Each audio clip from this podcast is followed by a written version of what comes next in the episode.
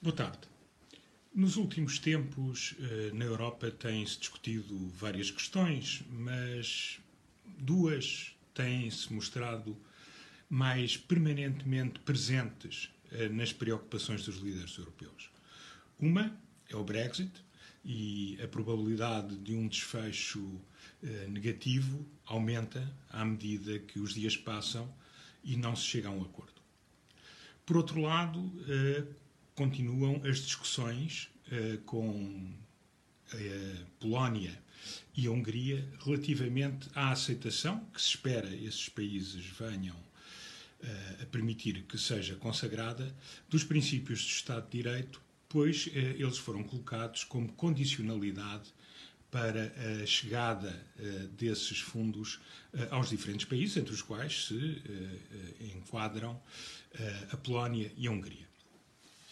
Eh, é muito importante que se possa chegar a este acordo para uma economia como a portuguesa, que vai ter uma quebra de entre 8% e 10% este ano e que terá uh, uma recuperação para o próximo ano que está muito condicionada por vários fatores, uh, todos eles muito dependentes da confiança dos agentes económicos. Por um lado, a capacidade de, em tempo, pôr no terreno um programa de vacinação que permita enfim, trabalhar eh, em condições de maior normalidade, o que é fundamental para a, para a, confiança dos agentes e para a própria viabilização de muitos negócios que agora estão bastante ameaçados. E, e por outro lado, também eh, haver um desenlace positivo eh, naquilo que se espera sejam fundos que possam ser utilizados, essa é outra questão, eh, de uma forma correta para potenciar o nosso crescimento. Não esquecer que continuam a funcionar eh, quer eh, os fundos do Plano 2020, eh, que estão agora a terminar, e ainda teremos mais à frente fundos comunitários do Programa 2030. Mas os fundos do Plano de Resiliência e, e, e recuperação são extremamente importantes. Acontece que Portugal já beneficia de uma bazuca.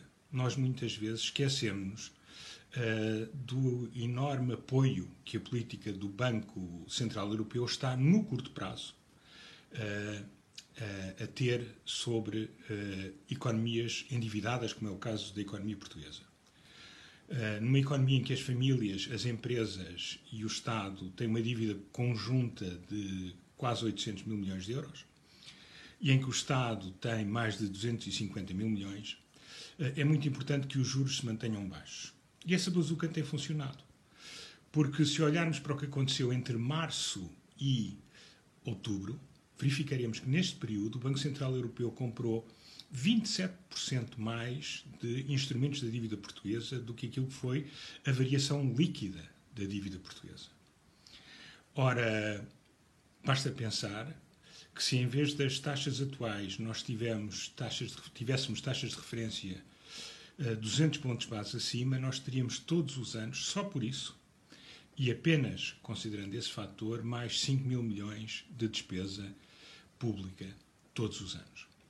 Portanto, empresas, Estado e famílias, mas sobretudo o Estado, estão já a beneficiar de uma bazuca. Não é a bazuca das subvenções dos nossos parceiros europeus, é a bazuca da borla que neste momento o Banco Central Europeu está a dar a todos política é essa que não continuará para sempre.